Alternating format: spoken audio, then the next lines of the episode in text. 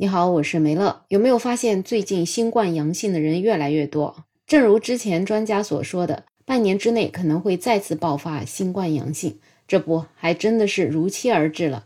在我身边也陆陆续续有很多人都阳性了。那么这一次阳性跟之前不一样的是，很多阳性的人依然还在上班，依然还在出差。那么对于这样的情况呢，一些传染病流行专家就指出来，奥密克戎变异株在人群中依然处于散发流行的状态，传染源依然还是存在的，所以建议一旦感染了，居家休息是非常必要的，而且也可以降低病毒传播的风险。感染者如果带病上班的话，不仅不利于恢复，还会造成病毒传播。特别是一些重点的机构，比如说医院啊、养老院、护理院等等，那这些工作人员因为需要经常接触高危的人群，那么带病上班会增加高危人群感染风险，更加是不可取的。说实话呢，对于这些专家的建议，其实不用建议，这个道理大家也是明明白白的。不说现在是新冠，就说以前感冒发烧好了，大家也都知道，生病了最好是在家休个病假。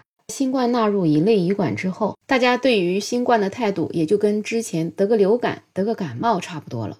所以得个感冒嘛，看起来可以请假，可是又有多少人敢去请假呢？而且又有多少公司愿意给员工批这样的病假呢？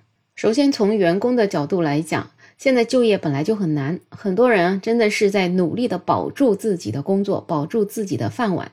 阳了之后再想休息也不敢休息，因为你一旦休息，绩效奖可能就被扣没了，全勤也被扣没了。总而言之，就是被各种扣钱，也会存在被不休息的人抢饭碗的风险。所以万不得已就只能带病上班。就像我有一个同事，他也是阳了，然后我是建议他在家里休息，先不用出差了。可是他说客户非要让他去那里出差，要去跟客户谈一些事情。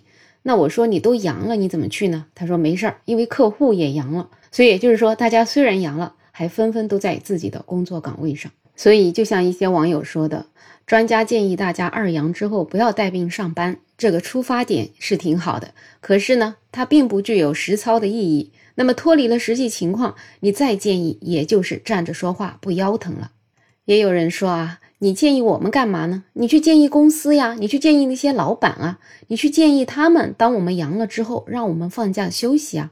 你建议我们有什么用呢？我们倒也是想在家休息呢，可是公司领导和人事都不批假呀。所以这些专家呀，真的是建议错了对象了，不应该跟打工人讲，而是应该和老板说。要是老板们都能人性化一点，在批假上面通融一点，有几个打工人会愿意冒着传染他人的风险带病上班呢？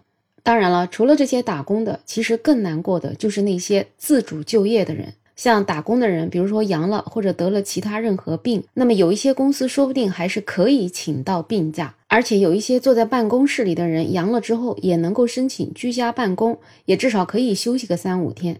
但是像那些平时顶着烈日去送外卖的外卖小哥们，那些送快递的快递小哥们，他们来送东西的时候，很多都说自己是阳了，所以戴着口罩。所以其实像这些体力劳动者才是更加需要休息的，但是他们更加不敢休息啊，因为但凡休息一天，那就是一分钱收入都没有了。所以说来说去，只能说我们现在的这个就业环境啊，或者说大家这个养家糊口的压力实在是太大了，所以即使是生了病，也只能带病上班。这其实就是我们这个时代的悲哀。虽然说劳动法对于休病假是有它的规定的。可是，在当前这个环境下，劳动法似乎也失去了它的作用。而对于那些灵活就业的人来说，那劳动法更加就是形同虚设了。所以，对于这件事情，真的不知道到底要怎么说吧，只能说希望越来越好。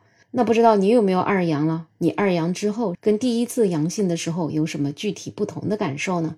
可以在评论区留言，也欢迎订阅、点赞、收藏我的专辑。没有想法，也期待你可以加入我的听友群，在绿色的软件上搜拼音“没有想法”，再加上二零二零。最后还是祝大家身体都健健康康的。我是梅乐，我们下期再见。